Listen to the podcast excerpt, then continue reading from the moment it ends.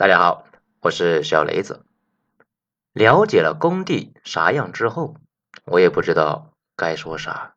文章来自于微信公众号“九编”，作者二号头目。开始前啊，说一下，作为工地人呢，备好纸巾。咱们前后啊，问了好几个工地的资深认识，也筹划了很久这一篇，大概呢是弄清楚了一些东西，所以啊，把这个话题说一说。让更多的人知道他们的故事。最近呢，在朋友的介绍之下，我迷上了手机看普通人生活。在这些视频里面，一个个日常和我们擦肩而过的人，通过手机记录每天的生活，然后分享在网上，让我们可以和他们交流，感受到他们的喜怒哀乐。这些人里面，大多数都是很普通的人。比如跑长途的司机大哥，开烧烤店的小老板，宠物医院的年轻医生，横店做两百一天的群演的临时演员，开废品收购师的鉴宝师，兼职跑网约车和代驾的城市白领，等等等等。不同于充满美颜和剧本的老式短视频，这些呢更加真实和粗糙的东西啊，有着难以描述的力量。在我看来啊。比电视上大多数的节目那都好看，这些让无数和我们一样的人看得非常上头啊，根本停不下来。其中最让我有感触的，那就是工地生活了。随着我看的越来越多，我知道了拉线，也就是工程定位，还有打灰，就是浇筑混凝土，以及炒油，就是用沥青来铺路面这些术语。不过呢，我看到、听到最多的就是提桶跑路，意思呢就是实在干不下去了，找个桶啊，赶快改行。当然呢，是以红色塑料桶和油漆桶为正宗。以至于这些视频呢被称为“考研加油站”，意思是作为呢考研的土木建设学子啊，本来已经没有力气，打算放弃了。看了视频里面这些人工地的生活呢，感觉自己一下子就有力气了。与其到时候提桶跑路，不如努力的考研，拼一把，免得落入苦海。也有非工程专业的来留言，考公务员的呢，称这里是考公加油站；程序员称这里啊是码农加油站。因为网上的各类信息不敢保证呢准确性啊，主要是负面的情绪太多。咱们呢找了几位有多年铁路工地的经验啊，其中还有混到高层的小伙伴。经过一番认真的谈话，算是对这些呢有了一个大概的认识，然后就形成了这篇文章。咱们呢先说结论，网上说的居然基本都是真的，真是震撼到我了。首先，工地的苦呢，按照我的认识，基本上啊，只要是干过工地，这提到工地的辛苦，大多数是口出粗鄙之语。即使呢是一些早已离开工地多年的人，都发生过曾经半夜被噩梦惊醒的事情。有的是梦见啊用的这个钢筋标号搞错了，有的呢是梦见自己呢掉进了深基坑，有的是梦见了陷在水泥里面，而且四周一个人都没有。我找的这个小伙伴他更绝，他有天做梦啊，自己呢几年前建的铁路桥啊塌了。事故责任调查呢，认定他是有一定的责任，判了三年。梦里连自己的囚服的号码都是很清楚啊，而且呢，和当时的一帮同事关在一个房间。醒来以后啊，他吓得呢，特意开车去了那个桥一次。说起来，工地是真的辛苦的，而且是那种全方位的辛苦。最明显的就是环境太差。估计呢，小伙伴啊都见过工地的围墙。里面呢立着两层蓝色铁皮施工房，这个就是工程人员办公住宿二合一的地方，保证你啊冬冷夏热。工地里面从来都是晴天一身灰，雨天一身泥。从里头出来的人和出来的泥头车呢一样，边走边掉渣子。干活的时候，不管天热天冷都要露天。夏天顶着太阳啊站在水泥地上，冬天呢。站在四面透风的露天场上，小伙伴说，最惨的一次是夏天浇大体积的混凝土，头是四十多度的太阳，脚呢是十度的水泥地，这大块的水泥浇筑呢，是为了防止内部过热啊，必须将水泥呢降温。环境不好的一大特点是吃的差。网上很多工地人认为啊，他们的厨子是没考上新东方烹饪学校，出来之后啊报复社会的，不然无法解释怎么能够把平凡的食材做得如此难吃。一个提桶老哥走了以后呢，又舍不得工地的兄弟啊，就跑回来卖盒饭，最后发现啊，比干工地挣的都多了多啊。为了验证呢，咱们特意关注了一些做工地食堂的号，据说啊，基本上是最内的天花板啊。看了以后，我认为啊，这天花板够低的。这不但环境不好，工地呢很多还都很偏远，这个呢很好理解。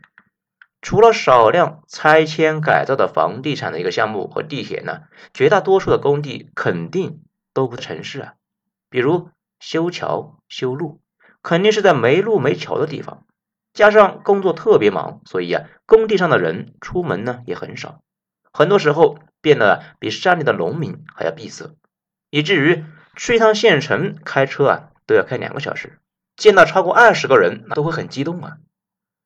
比如一个视频里面，一位从小长在重庆，大学呢在上海的小哥，在进入两年地铁工程局两年之后啊。对参加乡下赶集啊都非常高兴啊，认真的记录了自己吃早点的过程。还有一个和同事呢去住快捷酒店，然后退房的时候舍不得走啊，实在是不想回工地坐牢了。地理位置偏僻，很多时候无处可去，所以啊工作时间非常长。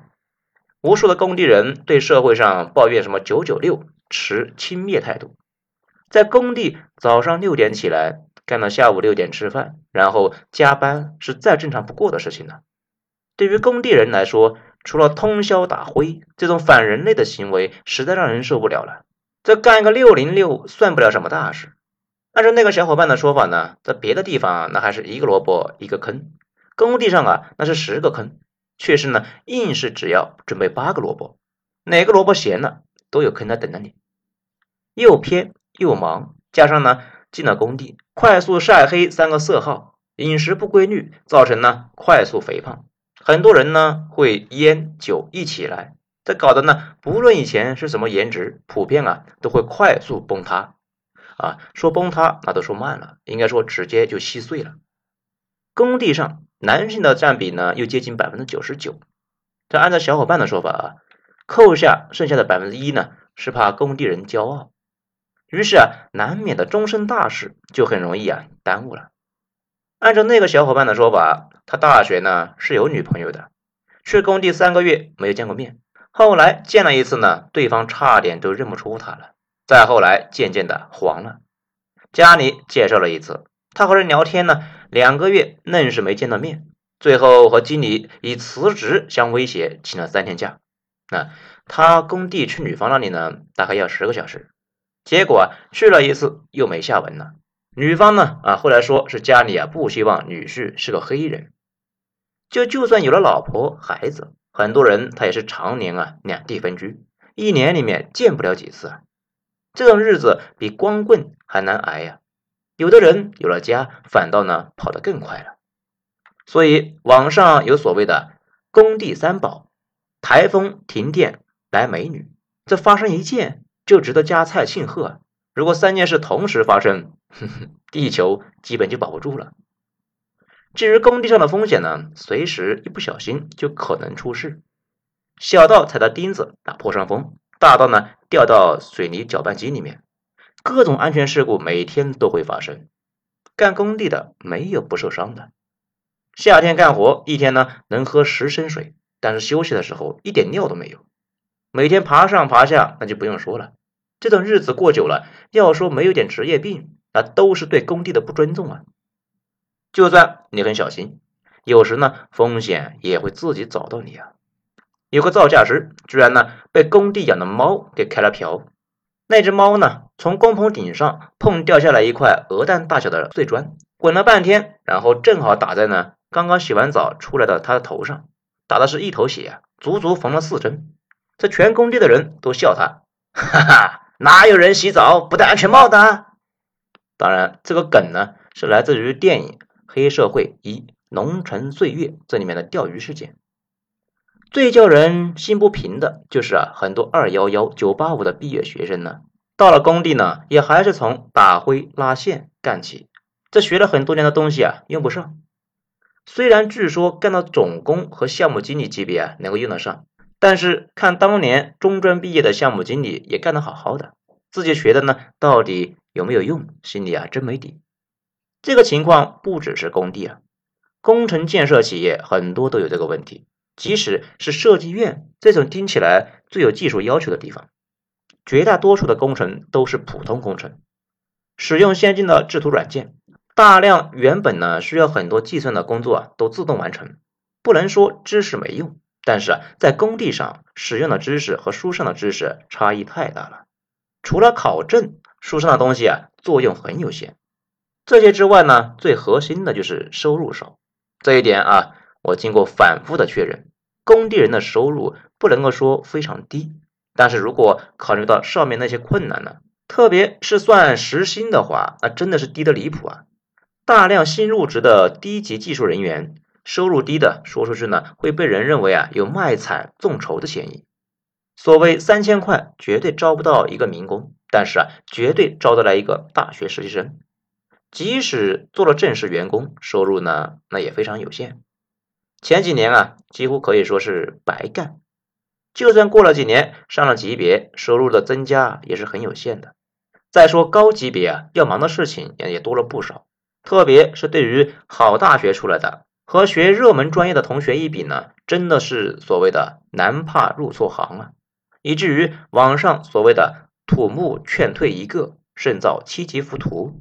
当然呢，他们也说啊，劝人学法，千刀万剐。劝人学医，天打雷劈。那具体呢，咱也不清楚。汇集在一起啊，就是年轻的时候就想着提桶跑路；年纪大的呢，就是啊，哎，这辈子就这样了。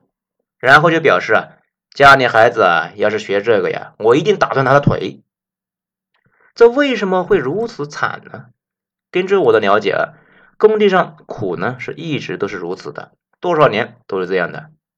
各种设施不完备，加上呢工期紧、任务重，而且呢据年纪大的说啊，这些年随着时代发展，早年呢的日子更惨了。这些年工地的条件有了一些显著的变化，而且总体呢是一直在改善的。但是工地啊到底是一个临时设施，所以呢地处偏僻啊，即使是欧美发达国家呀，施工的地方也大多都是非常简陋的。说的直白一点，最主要的问题啊。就是收入，工资加个零，我今天就是累死，我就是从这边跳下去，我都不能够升一点工作。多年之前，在二十一世纪啊起初时期，工地人的收入并不低，但是至少在最近十年里面，收入没有什么变化。不但是工地人呢，包括设计在内的整个产业链上都是如此。主要啊是因为随着国家的发展，社会变了，不再是大发展、大基建的时代。十年前，一个经理啊，能够拿到二十万，收入远超社会平均，能够在城市里面买车买房。虽说买了住不上几天，但是起码的心里面还是能够平衡的，对自己吃的苦有个交代。那个时候做工程的收入，那比起什么金融 IT 啊都不差的。特别是房地产的崛起，很长一段时间，大学土木建筑的录取分几乎是所有专业里面最高的。二零二一年，物价、房价变了多少？这收入呢？还是二十万？这个收入就没有什么优势可言了呀。再说，还是要长期加班的，个人生活那就缺失。更可怕的是和人比呀。同样一个大学，这去了互联网和去了工地，那是天上地下，谁比谁流泪呀？就算是普通工作，同样学校的啊，这么多年了，收入少，那也比你呢少不了多少。人家起码还能够和家人在一起，这一来呢，心里的不平衡和迷茫就来了。而且随着发达地区的基建的减少，大量的项目那是越来越远，地方呢越来越偏僻，想回家那是越来越难了。如果出国，甚至两三年才能够回家一次。除了收入增长停滞，更要命的是升级难呢。以前在大基建时代呢，真的是发展的快的要命。每天无数的项目上马，到处都缺专业的技术人员。一个大学生毕业进工地啊，好好干的话，大项目一个呢做下来就能够升一次级，小项目呢做两个也能升级，让你啊赶快带队出去呢独当一面。那个时候三年做的总工，五年做的项目经理啊，简称三总五项。虽然说啊有点夸张，但是呢。五年总工，七年经理，那还是有可能的。就好像海底捞刚开始的时候啊，如果加入的早呢，做事靠谱，因为开新店就如同下饺子一样，一个员工就很容易成为店长，甚至一年做店长的。而店长的收入能够高几十万，而每年毕业相关的专业学生的数量太大。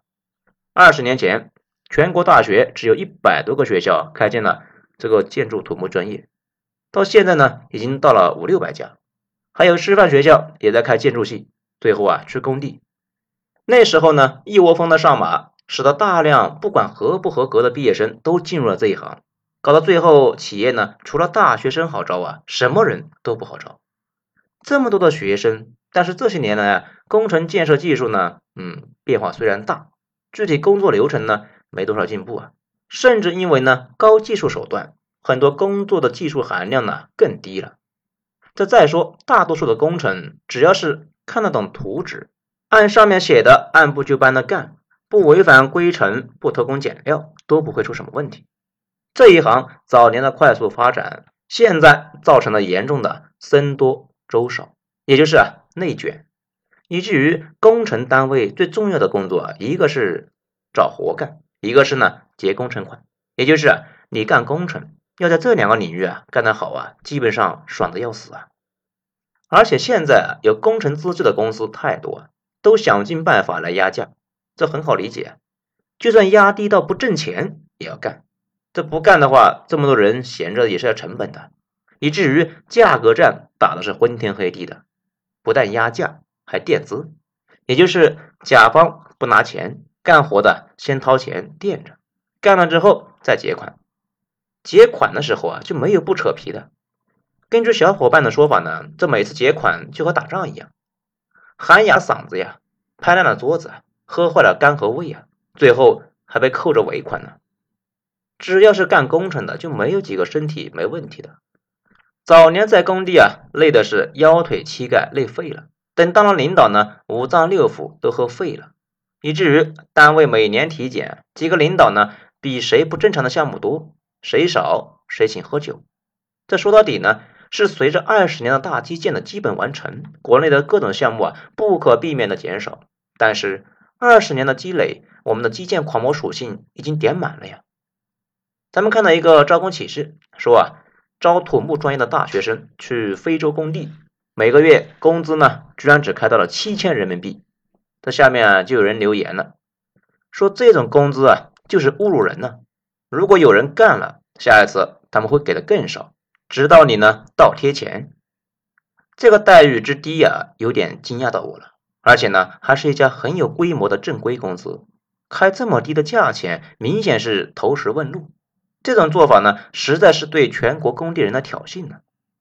那么，如何变化呢？说了这么多，似乎是没有什么希望了。但是，工程建设这个行业，它是不会消失的。如何能够改变现在的情况，让它往积极的方向转变呢？不论是我咨询的人，还是网上的从业者，一个观点，那就是年轻人都不来干工地这一行才有希望。话虽然说的有点赌气，但是呢，可以说是现阶段啊比较好的办法。咱们前面呢也提到过一件事情啊，德国八千万四千万劳工，工人呢只有两百万，其他的都是服务行业了。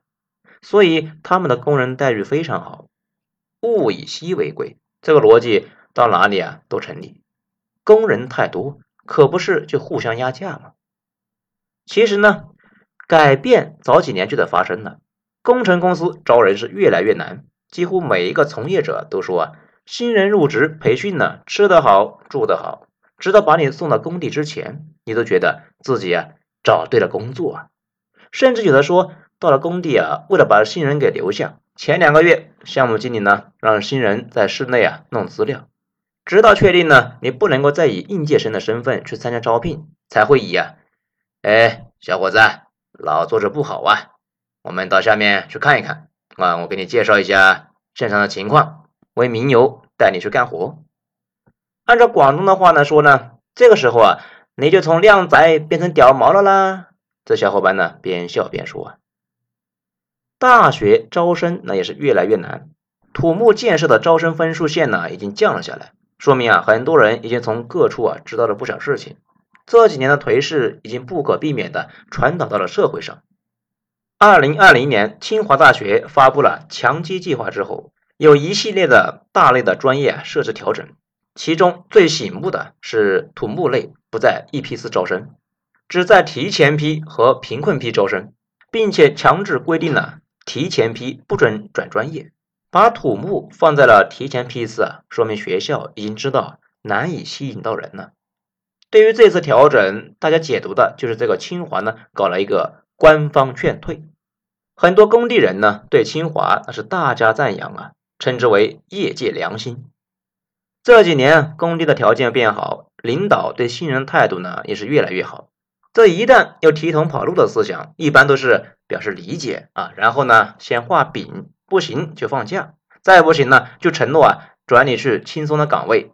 虽然说的都是些空话，但是据说啊这是工地人最能够感受到自己价值的时刻了。前二十年，在整个行业已经积累了大量的骨干，这些人呢短时间都不会退休。这保证至少后十几二十年的中国工程建设这个实力呢，依然不会有多少下降。